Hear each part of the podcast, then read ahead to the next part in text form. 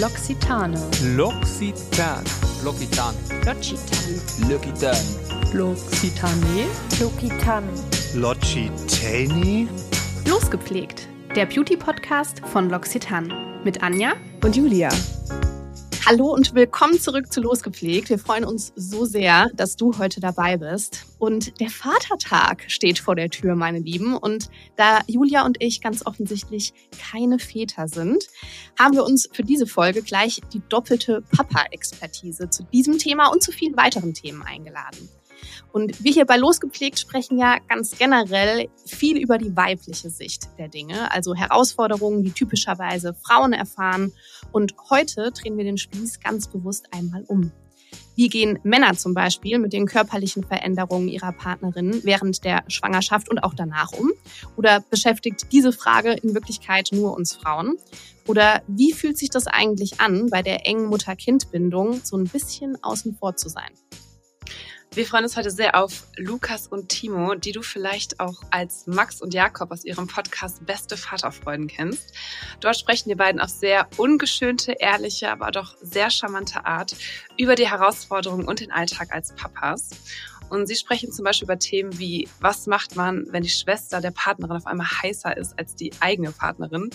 Oder was kann es bedeuten, wenn man ohne Vater aufwächst? Oder wie hilft man dem eigenen Kind dabei, seine eigenen Ängste zu überwinden?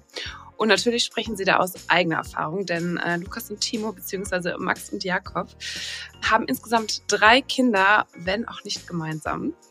Wir freuen uns äh, sehr auf eure Insights zu unseren Themen, die wir heute besprechen, ihr beiden. Herzlich willkommen bei Losgepflegt. Schön, dass ihr da seid. Hallo. Hallo. Wir hatten gerade schon sehr viele Bilder im Kopf. Also äh, unsere drei Kinder, die wir gemeinsam haben. Ich habe uns gerade gesehen, wie Elton John und sein Freund, wie wir so eine kleine Buggies durch die Londoner Einkaufsstraße schieben. Also ja, danke für die Einleitung. Ja. Warum nicht? Ne? Anne und ich starten der Tradition wegen, das kann man eigentlich schon fast so sagen, immer mit einem Mythos in unsere Folge, äh, um so ein bisschen einen kleinen Nervenkitzel zu Anfang quasi zu platzieren. Und den würden wir ganz gerne dann später mit eurer Unterstützung aufklären. Also ja, haltet euch da gerne am Anfang noch ein bisschen zurück. Wir kommen im Laufe der Folge nochmal auf euch zu. Und zwar würden Anna und ich heute gerne wissen, ob es stimmt, dass die enge Bindung zwischen Mutter und Kind leicht dazu führen kann, dass man sich als Vater ausgeschlossen fühlt oder vielleicht sogar eifersüchtig wird. Was Da haben wir auf jeden Fall eine? Antwort drauf. Oh später. Perfekt. Kommen wir Damit später haben wir festgerechnet. Wir sind auf jeden Fall sehr, sehr gespannt. Ja, Max und Jakob, bevor wir so richtig in das Thema einsteigen, haben wir uns die Frage gestellt, wie sich eigentlich eure Zuhörerinnenschaft so zusammensetzt. Also wir hier bei Losgepflegt können wir ganz offen sagen, haben einen weiblichen Zuhörerinnenanteil von über 90 Prozent, meine ich. Also praktisch gesehen hören uns nur Frauen zu, wenn man so Mhm. möchte. Und bei euch ist ja so ein bisschen tricky, kann man sagen, weil ihr sprecht schon über Themen, die typischerweise in unserer Gesellschaft eher Frauen zugeordnet werden, aber das Ganze eben aus der männlichen Sicht. Deswegen, wer hört euch eigentlich so typischerweise zu? Sind es wirklich die jungen Väter, die sich Tipps holen oder doch eher die Frauen, die gerne mal bei den Männern hinter die Kulissen blicken wollen? Ja, ich glaube, das ist so eine Sozialisierungshinterlassenschaft, dass Mhm. mehr Frauen noch den Podcast hören, weil Frauen sich oftmals immer noch mehr für die Innenwelt von Menschen interessieren. Da gibt es gerade einen Wandel in der Gesellschaft. Also wir haben so 80 Prozent, 75 Prozent Frauen. Wir merken, dass immer mehr Männer dazukommen zwischen 20 und 45 vom Alter. In den meisten Fällen. Es sind nicht nur Eltern, es sind äh, auch viele Menschen, die gar keine Kinder wollen, komischerweise, ähm, und die dieses abschreckende Beispiel unseres Podcastes nehmen, um sich da nochmal zu vergewissern. Das hören wir immer wieder. Aber was tatsächlich oft passiert, und da kriegen wir das Feedback aus der Community, dass Leute ihre Beziehung zu ihren Eltern oder zu ihren Erziehungsberechtigten nochmal durchleben durch diesen Podcast und sich hinterfragen, wie war das denn bei mir? Wie ist denn meine Beziehung zu meinem Vater, zu meiner Mutter gewesen? Wie haben die das gehandelt in bestimmten Situationen? Und warum bin ich so geworden, wie ich geworden bin? Weil ganz, ganz viele Situationen, die wir mit unseren Eltern erleben, sind ja unheimlich prägend auf unsere Erwachsenensicht. Und das ist das Spannende, dass man das quasi nochmal durchlebt. Und äh, das ist für uns ein großes Geschenk, so ein Feedback zu kriegen. Ist auf jeden Fall sehr spannend, kann ich mir auch gut vorstellen. Ist es bei euch auch so? Also würdet ihr sagen, für euch ist der Podcast auch so ein bisschen Familientherapie oder zumindest Anlass zur Re Reflexion? Ja, also ähm, wir sind ja auch beide sehr unterschiedlich, äh, was Mhm. sowohl unsere persönlichen ja, Ziele oder Eigenschaften angeht, aber auch unsere unterschiedlichen Erziehungsmodelle äh, zeigen sich, glaube ich, in dem Podcast. Und das ist schon sehr spannend, auch nochmal von Jakob zu hören, wie er mit seiner Tochter Dinge angeht und ich im Gegenzug dazu aus dem kompletten Familienkontext. Also ich glaube, und das bietet der Podcast sowohl für uns als auch für denjenigen, der zuhört, dass eben diese beiden unterschiedlichen Welten so krass aufeinander prallen und wir uns hier im Podcast manchmal ähm, ja fragen, oder die, den Kopf schütteln. Und ich glaube, so geht's auch vielen draußen. So, die, einerseits können sich viele mit Jakob identifizieren äh, und andererseits auch, glaube ich, viele mit mir. Und für uns ist das ja wie eine Art Tagebuch, was wir schreiben in dem Podcast. Ne? Zu gucken, was ist passiert. Jetzt war ich äh, zum Beispiel eine Woche im Skiurlaub mit meiner Tochter, die war tierisch krank und hat Oh. nachts oft aufgeweint, weil sie keine Luft mehr gekriegt hat durch ihre Nase und hatte irgendwie noch Albträume dazu. Ich weiß nicht, wie das alles auf einmal kam. Und dann wollte ich ihr mal nachts helfen und dann hat sie sich mich geohrfeigt. Wirklich, die hat um sich geschlagen. Und es hat einmal halt so laut geklatscht in meinem Gesicht. Und ich bin so richtig fuchsteufelswild geworden, dass ich dachte so, wow, ich will dir helfen, kleiner Mensch, und du schlägst mich. Und das dann teilen zu können und sich daran zurückzuerinnern und auch eine andere Perspektive einnehmen zu können, dadurch, dass man das mit jemandem teilt. Ne? Ähm, das ist ja das Krasse. Wir denken ganz oft, wir sind mit unseren Stories, mit unseren Themen alleine. Aber während ich geschlagen werde von meiner Tochter, werden auf der Welt 50.000 andere Väter von ihrer Tochter auch geschlagen. Aufgeschlagen. Das ist wirklich so. So richtige Erziehungs-Sparringspartner. Also voll gut. Ja, du schlägst ja auch zurück, wie ich Genau, weiß. richtig. Ich habe gewirkt, weil sie hat jetzt dieses Oh, yes. Luftthema. Ich glaube, daher kamen auch die, ähm, die Albträume. Ja, also die Atemnot kam gar nicht von der Erkältung. Eigentlich. Jetzt wissen wir Bescheid. Und das Nasenspray war auch Uhu. Nasefrei mit Uhu. Erziehungstipps mit Jakob, meine Ja. Damen und Herren. Also hört auf jeden Fall rein bei Beste Vaterfreunde. So, jetzt haben wir euch ja speziell auch eingeladen, weil wir unbedingt eine Vatertagsfolge haben wollten hier bei Losgepflegt. Deswegen müssen wir dieses Thema auf jeden Fall auch noch abarbeiten. Und wenn ich an diesem Tag so draußen unterwegs bin und ich sehe diese Horden von jungen Männern mit ihren Bierfässern auf den Bollerwegen, habe ich schon manchmal den Eindruck oder zumindest die Unterstellung in meinem Kopf, dass das vielleicht die Herrschaften sind, die gar keine eigenen Kinder haben. Mhm. Deswegen würde mich mal oder uns würde interessieren, wie feiert ihr eigentlich den Vatertag und was bedeutet der Tag für euch? Also erstmal ist das, äh, ich glaube, da können wir für uns beide reden, ein ziemlich erschreckendes Bild für uns, immer diese Bollerwegen zu sehen und dann irgendwelche Sachen, die da drauf gebastelt wurden. Also ich check schon, dass die Leute Gemeinschaft lieben und deshalb gemeinsam losziehen. Und es kann total Spaß machen, mit seinen Jungs unterwegs zu sein und einfach mal einen Tag wieder wie 14 zu sein. Ne? Weil eigentlich sind alle, die mit so einem Bollerwagen unterwegs sind, 14. gerade in ihrer Pubertät Ja. Und erleben die wieder, dürfen das erste Mal Alkohol trinken. Ähm, Alkohol ist ja auch so ein Ding, was uns dazu verhilft, Emotionen rauszulassen. Ne? Mhm. Und ähm, ist so wie so ein Stepsel von der Badewanne, was sich angestaut hat. Für viele ist dann Wut und Freude. Die Und an dem Tag darf man Alkohol trinken. ja, an diesem Tag darf Ganz man. offiziell. Ganz offiziell. Ähm, ich glaube, wir beide äh, feiern Vatertag relativ untypisch. Ähm, Ja. Das heißt, oft mit unseren Kindern, dass wir irgendwie was unternehmen. Und Ach, hör auf. doch, leider schon. Leider, ja. Ziemlich peinlich. Leider schon. Mit unseren äh, Partnerinnen, ich weiß gar nicht, bei dir wahrscheinlich nicht, ich schon. Nee, nee, ich äh, mit meiner Tochter alleine. Ähm, das ist ja das Krasse bei mir, hat ja meine Tochter noch nie so richtig gesehen, wie Liebe funktioniert. Ne?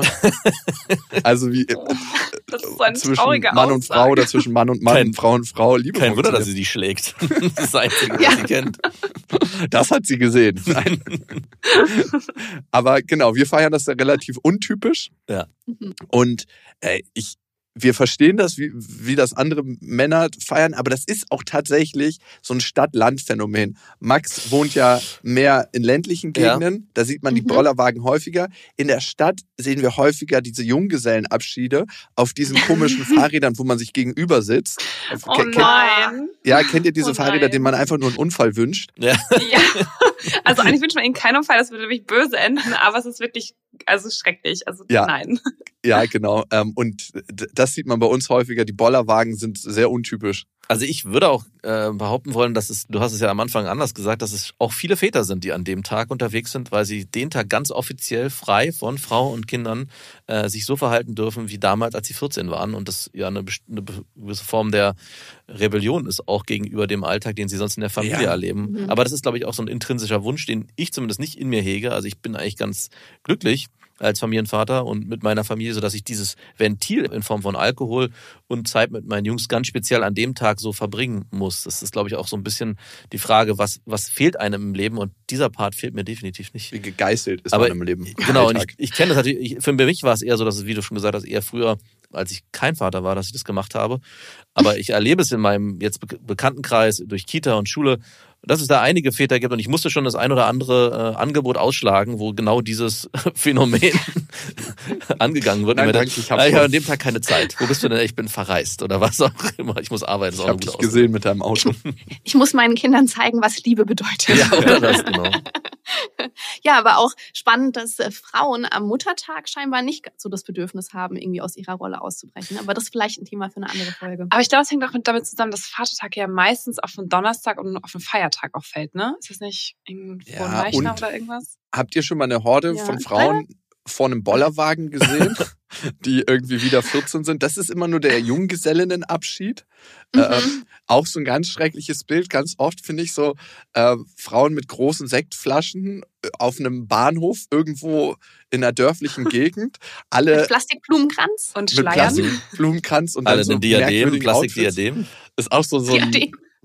So ein Bild für mich, so das zum Vergessen. Obwohl meine Ex-Freundin, das Here hat mich damals schon.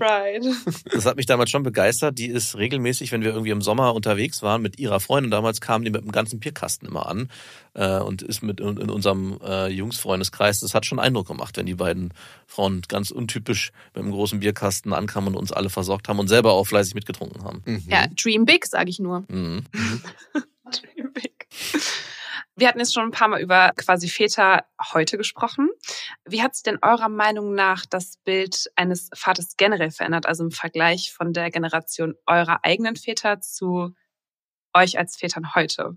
Ja, ich hatte gerade eine Folge mit meinem Vater in einem anderen Podcast von uns, der heißt der Jakobsweg, wo ich immer wieder so psychologische Selbstversuche mache. Und das war eine Therapiesitzung zwischen meinem Vater und mir. Und da, Spannend. ja, das war äh, sehr emotional. Ich habe kurz auch geweint. Äh, Oh, wollte ich mir verkneifen, aber es war zu viel Alkohol im Spiel und das hat den emotionalen Stöpsel gelöst. Here we go again. Nein. Ähm, und ich glaube, Väter standen in der Vergangenheit viel öfter am Spielfeldrand des Lebens ihrer Kinder. Mhm. und waren emotional nicht ganz so beteiligt.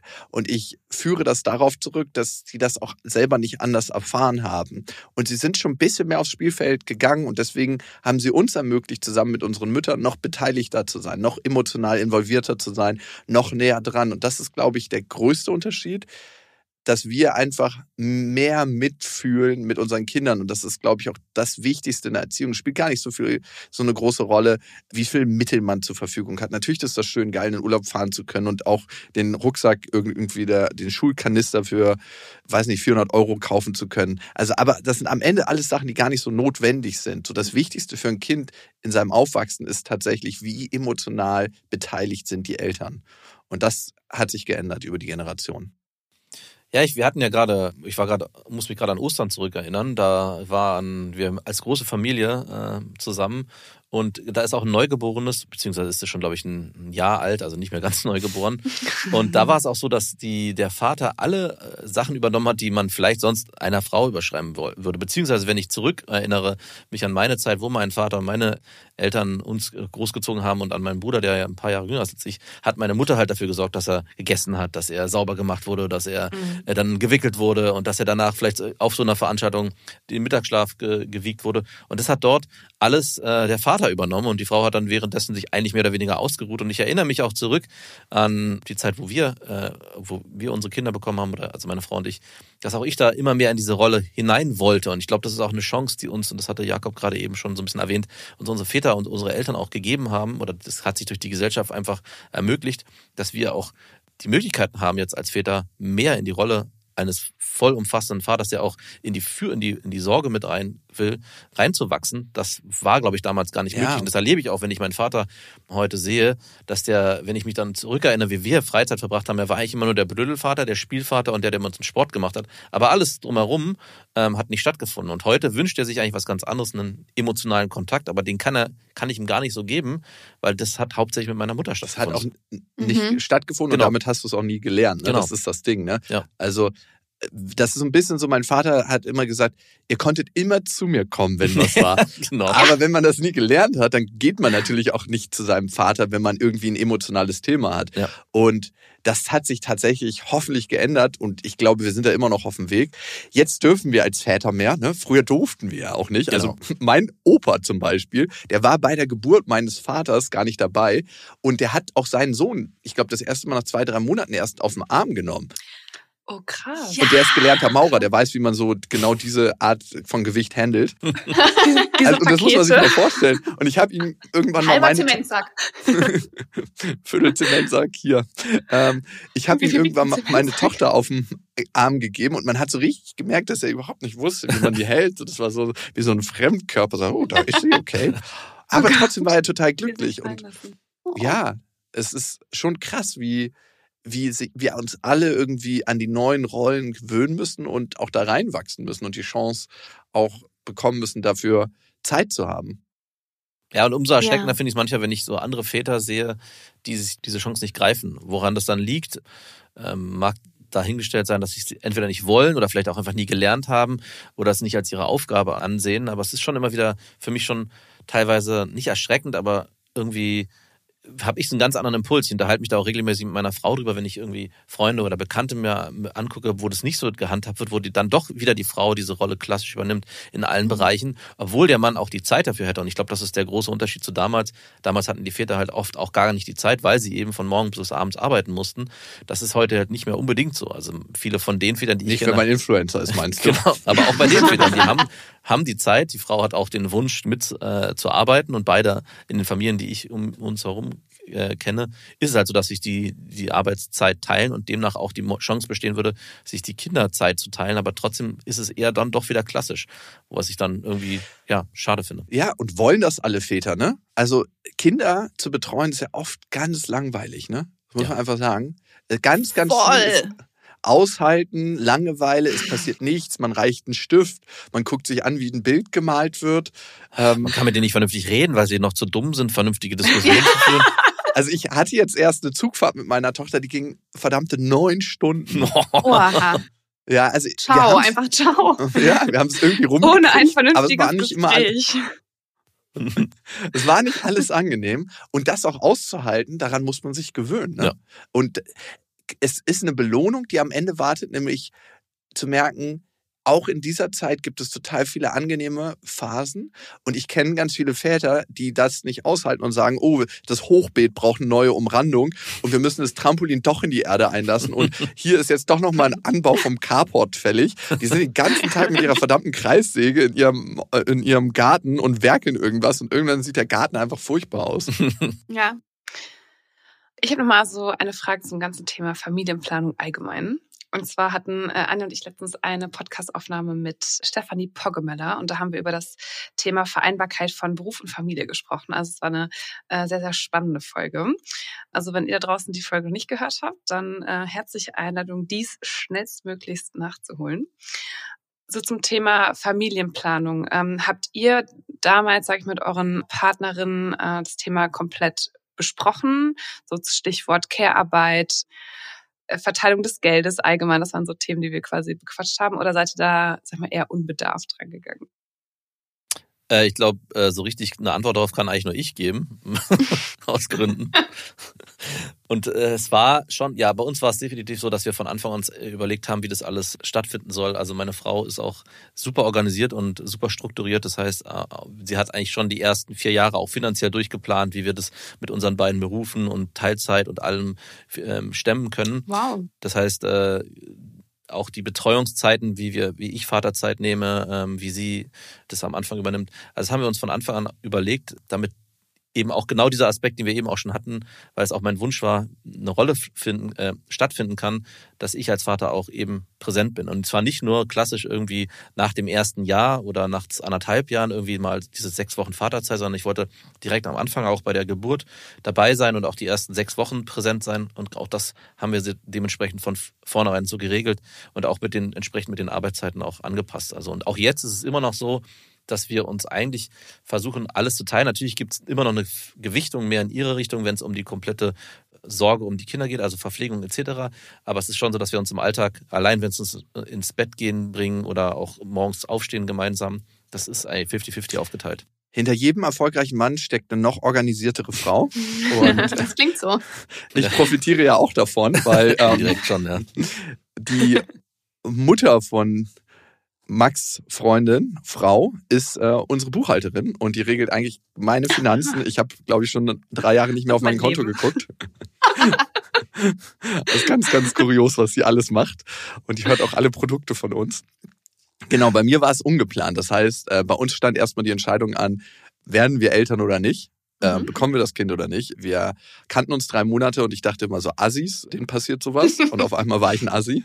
Und äh, ja, genau. So schnell geht das. so schnell geht das. Das geht wahnsinnig schnell. Ähm, ich glaube, das war alles äh, so ein Stück weit Fügung, aber ich glaube, die Psyche rückt sich das immer so ein bisschen zurecht im Nachhinein. Das war einfach ein Unfall, wir haben uns dafür entschieden und dementsprechend haben wir auch gar nicht so viele Gespräche darüber geführt, wie teilen wir das auf, wie machen wir das. Es ist immer noch teilweise ein Streitthema.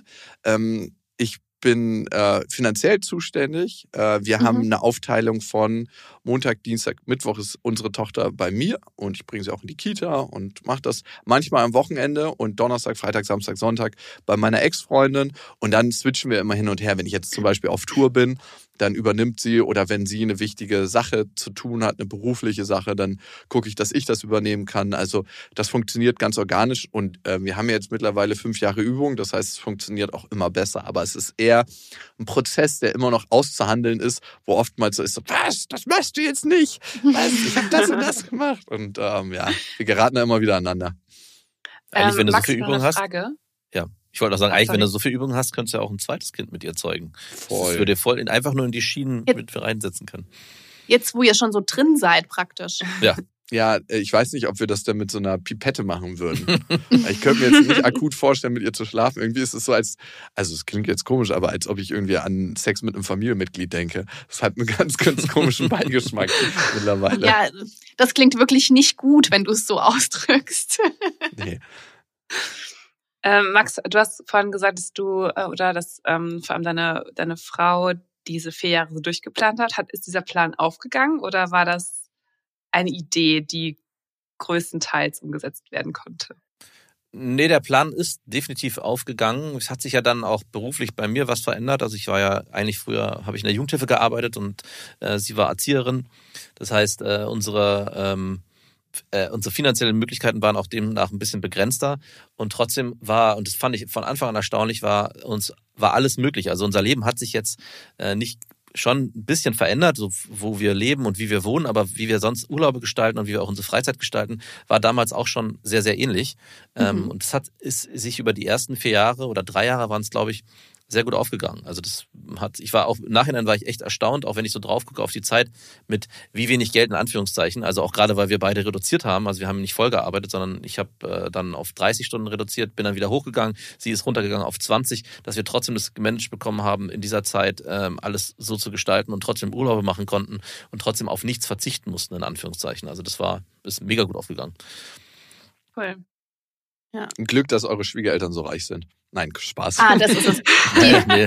Also ja, Die, ist, der äh, beste Vaterfreuden Ultra, Max Schwiegermutter. ja genau. ihr habt hier mal 10k, dann könnt ihr ein bisschen in den Urlaub fahren.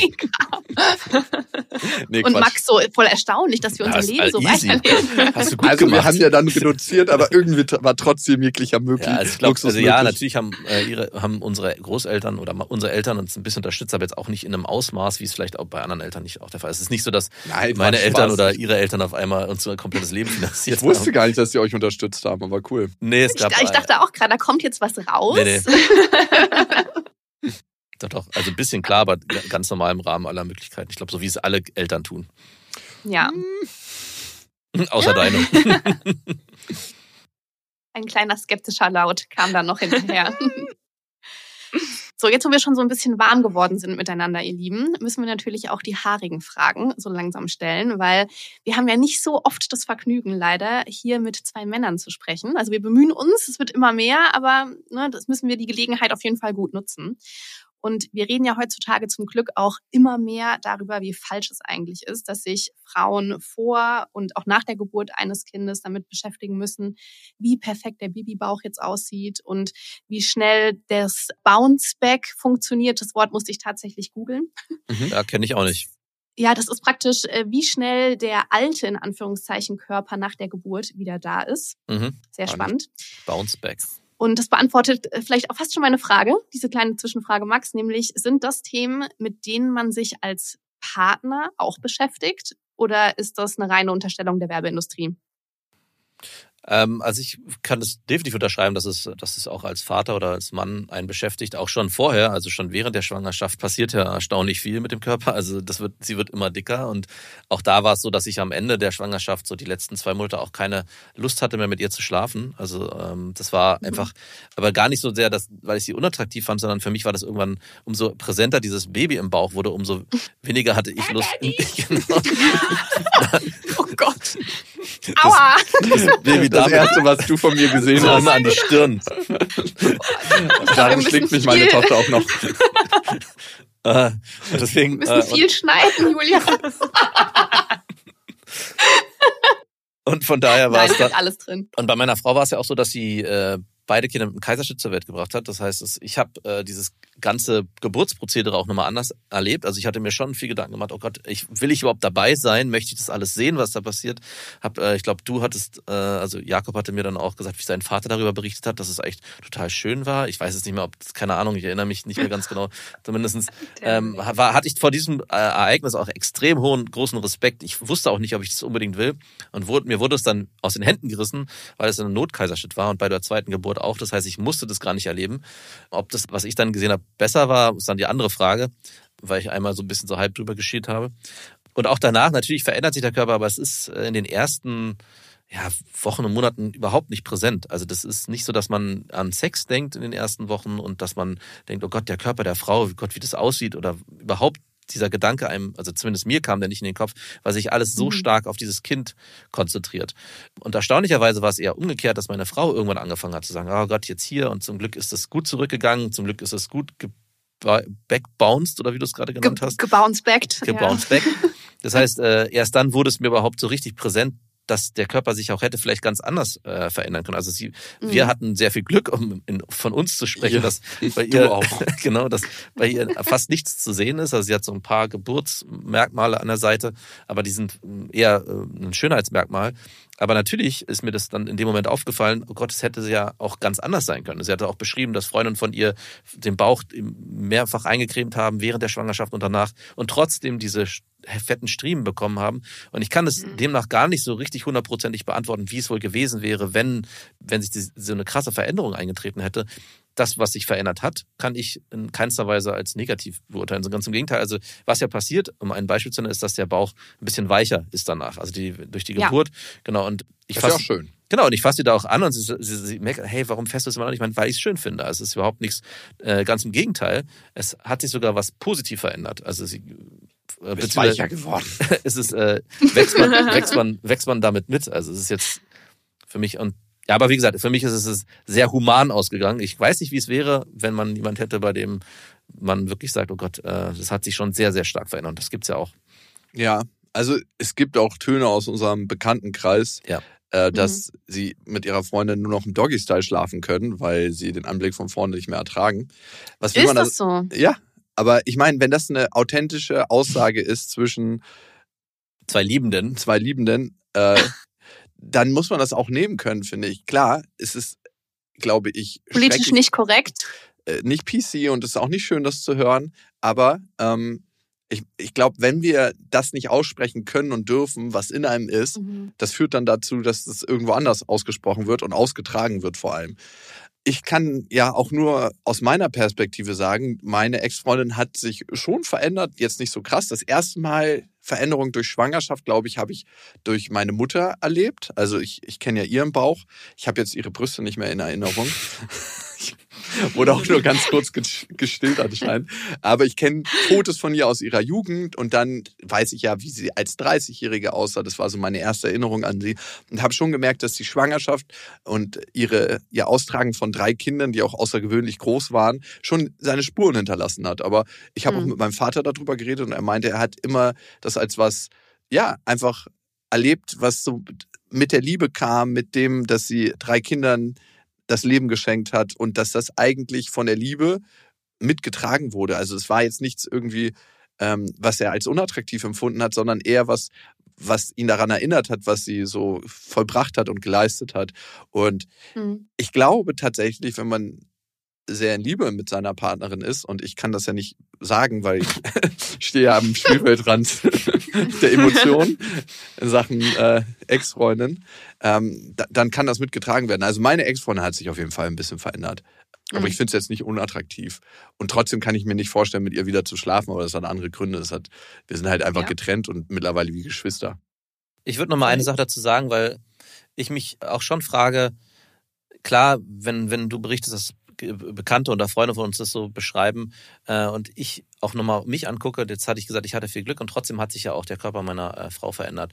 Und es passiert aber was anderes in der Zeit. Also dadurch, dass man, nachdem man die Kinder bekommen hat, als Familie ganz anders zusammenwächst, ähm, ist auch mein Interesse dieses der äußerlichen Attraktivität jetzt vielleicht auch im, auch im Außen zu suchen. Also es ist jetzt nicht so, dass ich durch die Straßen renne wie noch als 18, 19, 20, 21, 22-Jähriger und sage, boah, geil, gerade im Sommer, was hier rumläuft, sondern das, äh, ich habe auch diesen Blick gar nicht mehr so sehr dafür, weil die, das Thema äh, Familie und Partnerin und dieses ganze Konstrukt so präsent ist in meinem Kopf und in meinem Herzen, dass ich diese äußerliche Attraktivität, dass diese äußerliche Attraktivität gar nicht mehr so in dem Fokus steht. Also das hat mhm. ganz im Gegenteil, es ist was, es wächst was im wahrsten Sinne des Wortes, die Kinder wachsen und genauso hat sich auch äh, die Familie und auch die Frau, es ist alles ein Wachstumsprozess und eigentlich ist es was sehr Schönes, was man, glaube ich, gar nicht so aus diesem ästhetischen Blick, hey, wie sieht es aus, immer betrachten sollte. Hör auf zu lügen. Du erzählst mir einfach was anderes im Sommer. Nein, kann ich unterschreiben natürlich. Langweilig. Ich glaube, es wird einem aber dann schon sehr präsent und das könnte natürlich passieren in dem Moment, wo man sich entliebt und die Partnerin äh, aus anderen Gründen oder vielleicht auch doch, hey, sie gefällt mir nicht mehr so gut und dann so eine Abtrennung passiert und auf einmal entsteht eine Abwertung. Hm, und diese ja, also ich glaube, man sieht immer das, was man auch sehen genau. will. Ne? Und ich glaube, genau. den Effekt kennen wir alle, wenn ja. wir, so wie äh, Jakob das auch beschrieben hat, ähm, plötzlich keine Gefühle mehr für den Mensch haben und wir den komplett anders wahrnehmen. Ja. Also ich kann mir auch äh, nichts mit einem meiner Ex-Partner tatsächlich vorstellen, weil ich sehe den Mensch ganz anders. Julia schüttelt auch schon vehement den Kopf. ja. ja. Also ja, wenn ja. man was finden will, findet man es sicher. Mhm. Ja, genau. Jetzt habt, haben sich ja eure Frauen quasi verändert, eure Partnerinnen zu dem Zeitpunkt. Äh, habt ihr euch auch verändert? Also es gibt ja diesen, ähm, wie sagt man, diesen Babybauch bei Männern, wenn die Frau schwanger wird. Wie ist denn euer Bounceback so gelaufen? genau. Also tatsächlich würde ich sagen, wie immer. Ähm, ich glaube. Bei dir habe ich gar keine Veränderungen festgestellt. Nee, ich habe ein bisschen weniger Sport gemacht in der letzten Zeit, aber das äh, kriege ich jetzt gerade wieder in den Griff. Aber ich glaube, es geht auch vor allem um die Phasen nach Geburt und, und so. Ja, nee, da war gar nicht. Also ich brauchte auch Sport für den Ausgleich, so fies das klingt, aber ähm, ich habe äh, mir die Zeit das auch Ventil. nehmen dürfen.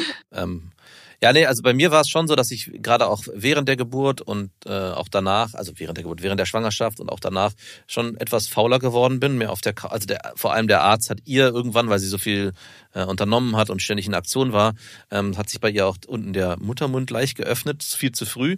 Das heißt, der Arzt hat ihr Couch verschrieben und meinte, sie dürfen sich ab jetzt nicht mehr bewegen, dürfen nichts mehr äh, unternehmen. Mhm. Und es kam mir eigentlich sehr äh, gelegen, Boah, weil ich in dem Moment auch mich auf die Couch legen durfte und wir den ganzen Tag dort. Also sie durfte schon noch im Alltag sich im Haus bewegen. Es war jetzt nicht so, sie durfte nur nicht mehr draußen irgendwelche Sachen im Garten machen oder was auch immer.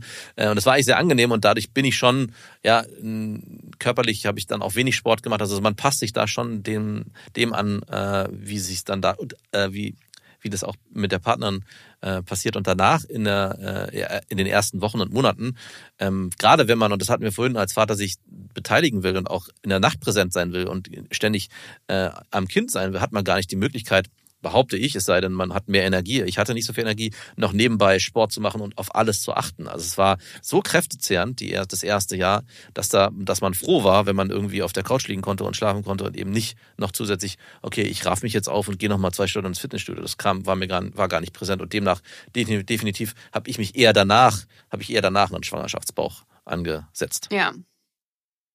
Also Frauen da draußen, ihr müsst euch kein schlechtes Gewissen machen. Wenn sogar die Väter nicht die Energie haben, sofort wieder ins Fitnessstudio zu laufen, dann ist es völlig okay, wenn wir uns auch ein bisschen ausruhen danach, glaube ich. Ja, zwei Wochen. Zwei Wochen. Maximal. Maximal. Also Frauen erzählen ja auch öfter, habe ich gelesen, weil Julia Mhm. und ich sind ja, wie gesagt, noch keine Mamas. Ähm, vielleicht kommt es noch, dass äh, gerade so die erste Zeit nach der Geburt Sex sich so anfühlt, als ob man den Partner oder auch die Partnerin noch mal ganz neu kennenlernt. Also meistens hat man auch eine längere Pause gehabt, man muss sich wieder neu aneinander gewöhnen, vielleicht wieder so ein bisschen aneinander herantasten. Ist das etwas, das ihr als Väter auch nachvollziehen könnt oder ist mehr so, okay, war jetzt lang genug, auf geht's?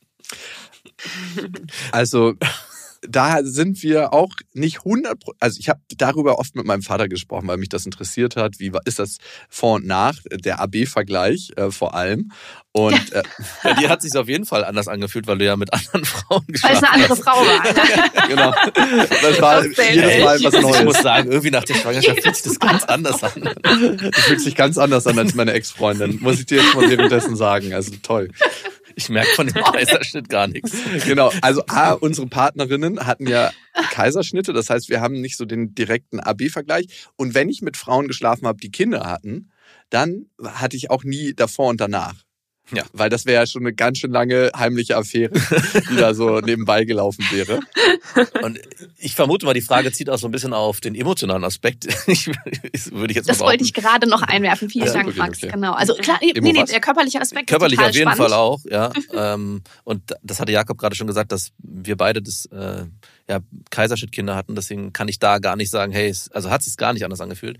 Aber ich kann nicht bestätigen, dass sich das irgendwie so, dass es so war, dass man sich nochmal neu kennenlernen musste. Also es war eher eine, wie ich es vorhin schon gesagt habe, eine längere Zeit, in der man gar nicht so wirklich an Sex gedacht hat und eher der Moment, wo man dann wieder sagt, okay, jetzt könnte das wieder eine Rolle spielen, der, der war, war, hat, der kam irgendwann so fast schon rational. Also es war so ein Wir Abfragen. müssen mal wieder ja, Der also nicht- Kalender sagt. Nee, gar, nee, gar zurück nicht so, in Golf sondern, 3. Ach ja, okay, so funktioniert das.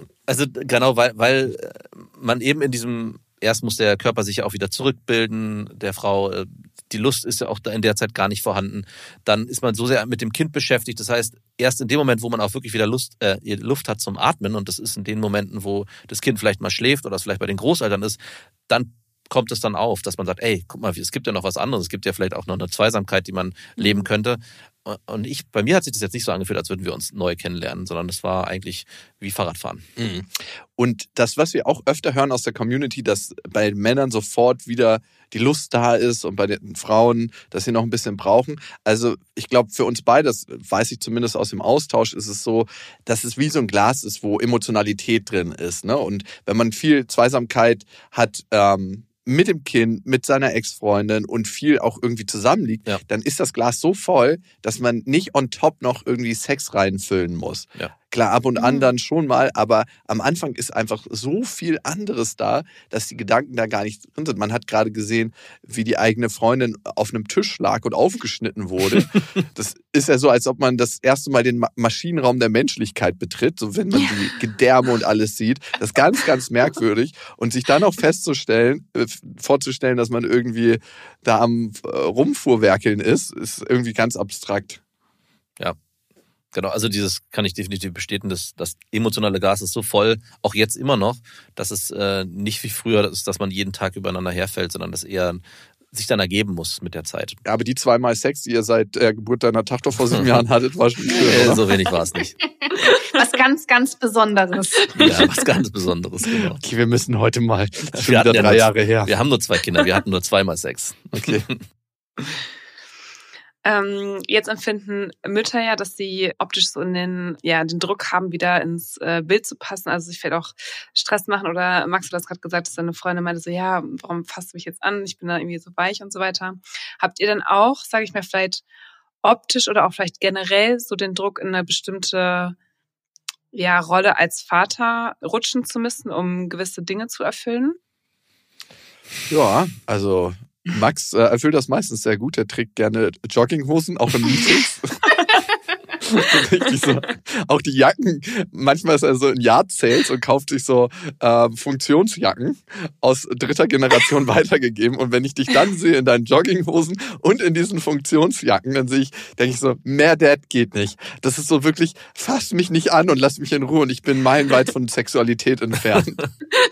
Ich bin Was für Familienvater. Was für Funktionsjacken habe ich denn? Du hast doch mal aus so einem Gartenverkauf von den Nachbarn, als er gestorben ist, irgendwelche Funktionsjacken gekauft. Ah ja, stimmt. Ja, Jetzt, siehst du. das war eine. Diese Jacken meine ich. Schon wieder ganz vergessen. So, So, große spätestens- grüne Nee, Jacken. die Geschichte war viel schlimmer. Das war, eine, war in unserer Nachbarschaft, also weiter weg, war es ein, eine Frau, die ihre Sachen von ihrem verstorbenen Mann verkauft hat und der ist vor zwei Wochen gestorben. Das heißt, auch jede Jacke wurde mit Tränen verkauft. Und ich habe, aber die wurden aber sehr, waren sehr billig. Du, Man konnte die auch gut runterhandeln. Ja, spätestens jetzt glaube ich auch Gut gar nicht mehr. runterhandeln. Oh mein Gott. Also Max Schwiegereltern sind definitiv nicht wohlhabend. Das wissen wir jetzt. äh, aber das, die, meine Mutter hat mir mal eine Matratze gegeben. Meine Mutter ist Krankenschwester und hat mir nach drei, vier Wochen erzählt, dass da auf dieser Matratze vorher jemand gestorben ist. Wow. Aber sie meinte, keine Sorge, es war so eine Plane drauf. So, okay, danke Mama, ich schlafe sehr gut gerade.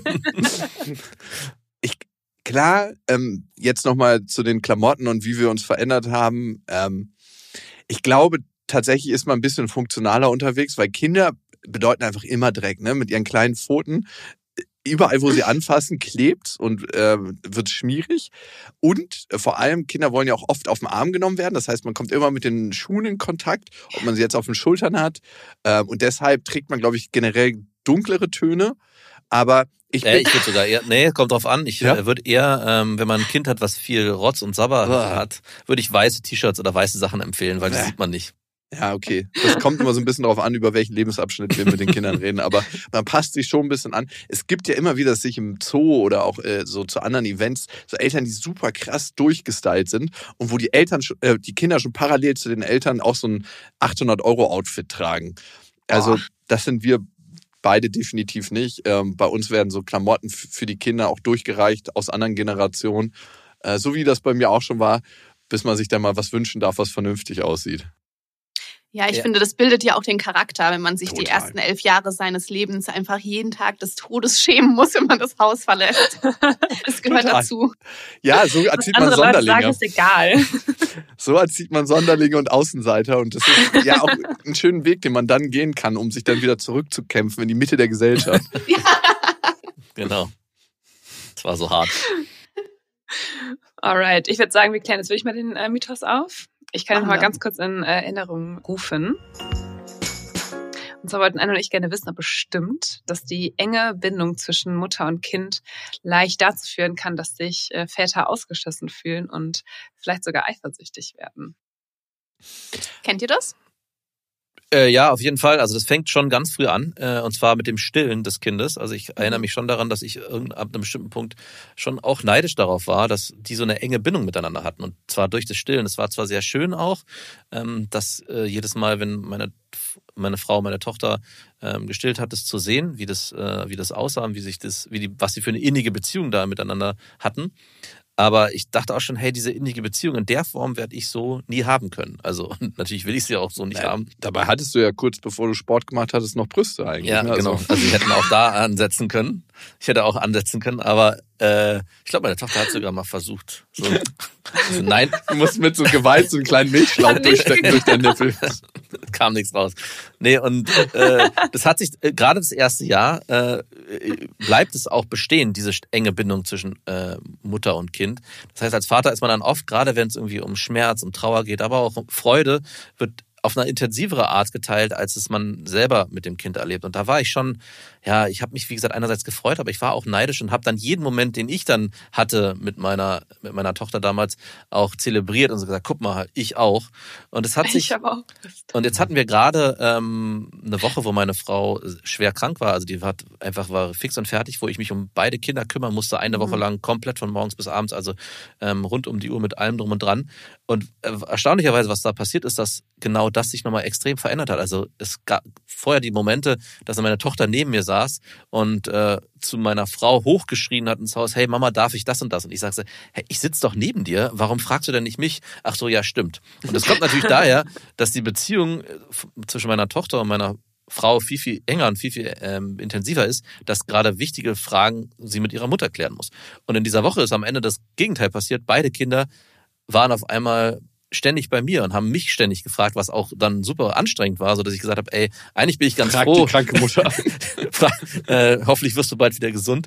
Damit, äh, weil diese enge Beziehung, die ist zwar sehr, sehr schön, aber die ist auch anstrengend. Also es ist nicht so, dass man, ähm, dass man nur Positives hat im, in dem Zusammenhang. Ja, sie ist vor allem tatsächlich mit sehr viel Arbeit äh, verbunden. Und wenn man das erstmal realisiert, dann muss man abwägen als Vater, möchte man die Arbeit investieren und ähm, dafür die enge Bindung erhalten oder reicht einem das, was man hat, am Mhm. Spielfeldrand des Lebens und äh, da einfach nur ab und zu mal reinschreien, dass der Ball gut geschossen wurde. Ja. Ähm, das kann man auch tun. Und ich habe eine ähnliche Erfahrung gemacht wie du. Ich war gerade mit meiner Tochter im Urlaub, diese neun Stunden Zugfahrt hin und zurück, ähm, die ganze Zeit mit ihr zusammen zu sein. Äh, sie wurde krank, all das zu erleben und zu merken, wie wir enger zusammenwachsen in der Zeit. Und sie hat einmal mit ihrer Mutter telefoniert und es war so, als ob ich mit ihr telefoniere. Normalerweise ist es so, dass ihre Mama öfter mit ihr weg ist, auch in Urlauben. Und ich dann anrufe und so ein richtiges desinteressiertes Kind an der Leitung habe. So, ja, Papa, okay, muss ich mit dir telefonieren? Ja, ich bin hier gerade. Und dann denke ich so, ach, schön, dich auch mal zu hören. Okay, mach's gut, bis dann, ich hab dich lieb. Und dann auch schon direkt aufgelegt. Und das hat sie mal erfahren. Und es ist tatsächlich ganz oft, wie bei Gänsen, wen sieht sie zuerst? Mhm.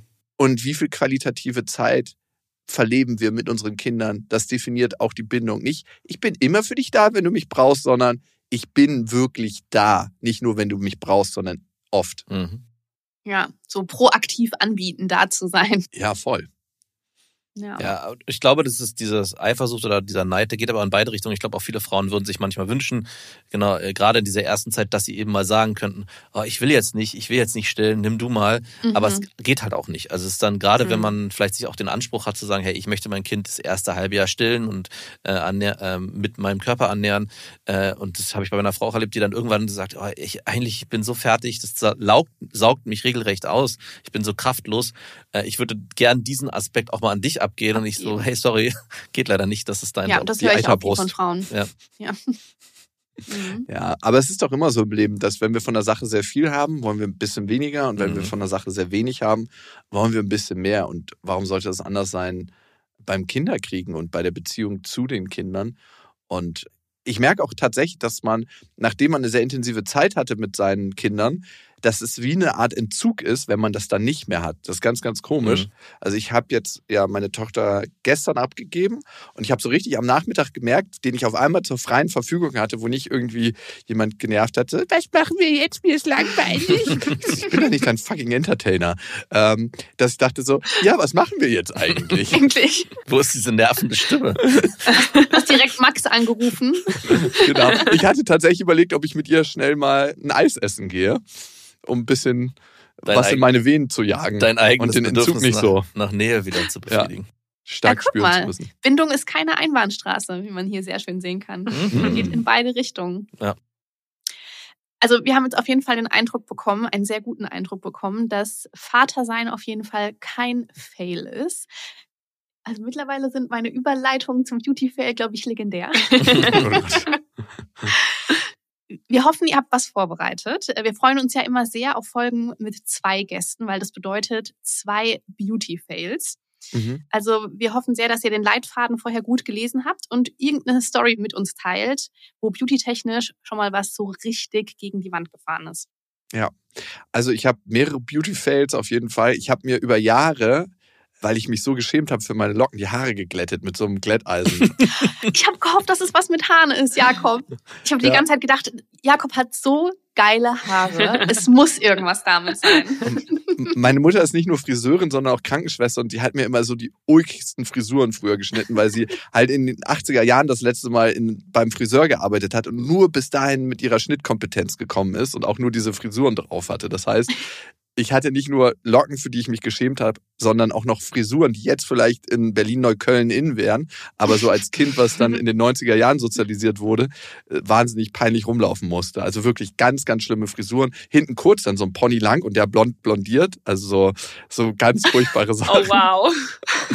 Aber klingt wirklich mega hip jetzt. Ja, Ja. Jetzt ist so, hm, warum nicht? Und genau, ich habe mir halt jahrelang die Haare geglättet, bis ich dann eine Ex-Freundin hatte, also sie ist mittlerweile eine Ex-Freundin, die gesagt hat, ey, lass es doch mal, es sieht viel besser aus. Und dann habe ich das gemacht und habe in den zwei Wochen danach echt gute Komplimente dafür gekriegt und habe mich dann endlich getraut, meine Naturhaare zu tragen. Also oben wie unten. Und dann, dann gab es noch eine zwei. TMI. Genau. Ich bin mittlerweile auch äh, viel glücklicher mit, weil es A gesünder ist und B auch viel schneller geht. Ne? Ich brauche jetzt nicht mehr irgendwie gucken, ob es draußen regnet oder nicht, weil dann meine Locken zurückkommen, sondern ich bin einfach so, ich komme aus dem Wasser beim Surfen und die Frisur ist einfach, wie sie ist. Das ist echt praktisch. Das Zweite, Du trägst auch viel weniger Mützen. ja, ich habe früher echt immer Mützen getragen, Ja. weil ich, also da sah ich aus wie Ben von Engel Wein. Stimmt. Der, der halt hinten sich schon so einen Basketball reinrasiert gehabt hat und den kaschieren wollte mit einer Mütze. Den habe ich ja schon komplett vergessen. Ja, aber die Mütze, die bleibt. Die Mütze, die bleibt. Ja. Vor allem habe ich immer vermutet, wenn ich den gesehen habe, wie es wohl unter der Mütze riecht, weil er immer anhat. Immer. Oh, wow. Der hat wahrscheinlich mehrere. nee, nur diese hat nur eine. eine. Ein kleines Wirkgeräusch von Anja. Auch diese Tiere, die da vielleicht schon entstanden sind Ja. oder so. Mm. fragt sich ja. Oh Gott. Ja, auf jeden Fall Beanie Man. Ähm, genau. Das mache ich jetzt nicht mehr, das muss ich nicht mehr tun. Und das andere, was auf jeden Fall ein krasser Beauty-Fail ist, ich habe mal, ich bin eher ein hellerer Hauttyp und ich habe mal auf Ibiza Animationen gemacht für eine Saison und da waren alle immer total gut gebräunt und mich haben sie immer gefragt, na, wie lange bist du schon hier? Und ich immer so, ja, seit Anfang der Saison, seit April, weil ich sah halt immer aus, als ob ich da gerade erst angekommen bin. Frisch aus Irland. genau, frisch aus dem Kühlfach entwichen. Und ich habe eine Zeit lang gedacht, ich könnte mich auch bräunen. Das musste ich ziemlich schnell einstellen und mittlerweile bin ich auf jeden Fall eher ein Schattenkind. Und wenn ich surfen gehe oder irgendwas in der Sonne mache, versuche ich auch mich maximal zu schützen, weil ich Menschen gesehen habe, die in Sonnengebieten arbeiten und ich dachte immer so, wow, mit 46? Wie lange arbeitest du schon hier? Nein, ich bin 26. Die Sonne hat mich halt ein bisschen durchgenommen. Gegerbt. Sonnenge sonnengereifte Menschen. Eine Rosine. Ja, das waren meine zwei Beauty-Fails. Ja, also ich äh, sind sogar drei. Drei ist wahrscheinlich, genau, du hast. Mindestens. Mal gucken, vielleicht hat Max auch zwei. Wir werden sehen. Ja, ich habe aber den Die einen, Jacke, die kann ich Jacke schon aus dem Todverkauf. den, ich, ich hätte auch ein Haare-Thema, aber deshalb weiß ich es nicht so la- lange nicht so spektakulär wie seins. Ich habe natürlich den Klassiker, dass ich mal mir lange Haare wachsen lassen wollte. Das ist auch gar nicht so lange her, ist zwei Jahre her. Aha. Und ich fand es eigentlich auch immer ähm, äh, ganz ganz cool, wie ich da aussah und habe mir auch mal so einen Zopf gemacht und das fand, fand mich dabei einfach, ja, ich fand es irgendwie cool. So ein Man-Bun. Exakt, Man-Bun. Ich hatte Kumpels, die haben in der Fußgängerzone, äh, Bekannte, sorry, das bei anderen abgeschnitten. Ich weiß, das ist Körperverletzung, aber das ist, ist Oh krass. mein Gott. Und wenn ich mir heute Bekannte. jetzt aber Fotos angucke von der keine Freunde. Bekannte, keine Freunde. Und wenn ich mir heute aber Fotos angucke von dieser Zeit, als ich diese Haare getragen habe, es gab eigentlich nur den Moment, wo sie wirklich gemacht waren, dass sie einigermaßen gut aussahen. Aber ansonsten bin ich die ganze Tag halt rumgerannt wie so ein Obdachloser, sorry, der, der sich die Haare nicht geschnitten hat. Jesus nicht, Christ. Wie jemand, der Jacken aus dem Todverkauf äh. Exakt, genau so. Also das, Das Bild äh, komplettiert. Äh, und ich habe es dann auch, ich habe es dann auch irgendwann aufgegeben. Also ich hatte den Wunsch, das irgendwann mal zu probieren. Ich habe es hinter mich gebracht und das hat nicht funktioniert. Und was ich gemacht habe in der Zeit, um das, äh, weil ich dachte, okay, es ist ganz cool, aber die sind zu dick. Deswegen habe ich mir so eine Schere gekauft, selber mit diesen Haarkamm drinne und habe, weil mir ein Kumpel gesagt, ja, du musst die ausdünnen, dann sieht es besser aus. Und was ich gemacht habe, ich habe wie ein Verrückter angefangen, die hinten auszudünnen und hatte dann hinten auf dem Hinterkopf so ein, äh, eigentlich so, ein, also So eine Bandfrisur. So eine Bandfrisur, weil es gerade gesagt, so richtig ausgedünnten für Einfach so mal ein paar Haare, die so raus. Und ich habe es selber nicht gesehen, weil ich mir das selber im Spiegel nicht richtig angucken konnte und bin damit auch zwei Wochen lang rumgelaufen, bis irgendwann ein Kumpel zu mir meinte, das sieht übrigens richtig scheiße aus da hinten, weil die hast du schon mal gesehen. Oh mein Und dann blieb mir halt nur das hier. Also das Abrasieren. zie- ziemlich kurz wurde. Äh, und das no. Zweite, was ich habe, ist, dass ich äh, eine Zeit lang, und auch da wieder immer in der Retroperspektive, ne, wenn man Fotos von sich sieht von früher und dann denkt, oh Gott, was hast du dir dabei gedacht? Ich hatte früher immer das ge- gedacht, hey, ähm, kurze, kurze, zu knappe T-Shirts stehen mir richtig gut. Und ich hatte immer T-Shirts an, die wirklich gerade so bis zum Gürtel gingen. Oh, liebe ich ja. Und äh, gerade so die über die Schulter. Und dachte, weil ich vorm Spiegel immer so dann so stand und dachte, hey, okay, du siehst ziemlich muskulös aus, aber natürlich habe Weil ich das vergessen. T-Shirt so eng war, du hattest gar keine Muskeln. Sobald ich dann aus der Haustür getreten bin, bin ich ja in mich zusammengefallen und das sah alles nicht mehr so, äh, so gut aus. Äh, Und als ich das dann auch auf Fotos später gesehen habe, dachte ich so, was hast du eigentlich dabei gedacht? Und von diesem, also ein bisschen, äh, ich habe jetzt auch schon wieder ein T-Shirt, was eingegangen ist, so ein bisschen weg davon bin ich nicht gekommen, weil das Erstaunliche ist, wenn man eine Zeit lang so enge T-Shirts trägt, dann gewöhnt man sich so sehr daran, dass alle weiten T-Shirts oder normalen T-Shirts sich anfühlen wie viel zu groß. Das heißt, ich bin diese Krankheit nicht ganz losgeworden. Alles ist Gewöhnung. Ja. Jetzt wollen wir aber noch ein Beauty-Fail von euch hören. Ihr habt ja wahrscheinlich auch schon einige rausgelassen, ne? Aber ihr kommt ja immer bestimmt wieder auf neue Inspiration, oder? Also meine Job Description ist ja praktisch ein Beauty-Fail nach dem anderen. Also wir haben ja auch einen YouTube-Kanal, äh, Aha. L'Occitane Deutschland, für all Oh, diejenigen, die sehr- ihn noch nicht besucht gut. haben. Ja. Und da mache ich ja praktisch nichts anderes, als Beauty-Fails zu produzieren. Aber natürlich haben Julia und ich auch den äh, klassischen Beauty-Fail unseres Lebens schon geteilt in der allerersten Losgepflegt-Folge. Also wenn ihr da mal Bock drauf habt, hört auf jeden Fall da auch rein. Habt ihr die Mhm. etwa nicht gehört? Äh, die erste Folge nicht, die haben wir komischerweise übersprungen. Das waren auch äh, echte Perlen. Also vielen, vielen Dank fürs Teilen. Gerne. Ja, und generell vielen Dank, dass ihr heute bei uns wart. Das war super cool. Also ich muss sagen, ich bin einfach noch nicht so dieser Babyblase drin. Auch von meinen Freundinnen, Freunden sind noch nicht so viele Mama, Papa. Deswegen war es sehr, sehr spannende Einblicke. Also vielen Dank fürs Teilen. Gerne. Ja, sehr gerne. Hat Spaß gemacht. Das Ja. waren tolle Fragen, die uns ja eine gute Plattform gegeben haben, uns mal wieder zurückzuerinnern. Und ich finde, das machen ja auch Gespräche aus, irgendwie, dass man aus, sich austauschen kann, reflektieren kann und damit bessere Entscheidungen für die Zukunft treffen kann. Manchmal. Manchmal. Manchmal. Es ist die Chance dazu, das stimmt. Für euch da draußen haben wir natürlich auch alle Links von Jakob und Max, aka Lukas und Timo, äh, in unseren Shownotes verlinkt. Also schaut gerne bei, bei dem Podcast Beste Vaterfreuden vorbei. Sehr zu empfehlen von unserer Seite aus. Und lasst uns natürlich auch gerne ein Abo da, wenn es nicht schon längst geschehen ist. Und auch gerne eine Bewertung für die heutige Folge. Genau, wir freuen uns auf die nächste Folge losgepflegt mit euch und wir verabschieden uns. Bis dann. Ciao. Ciao. Ciao.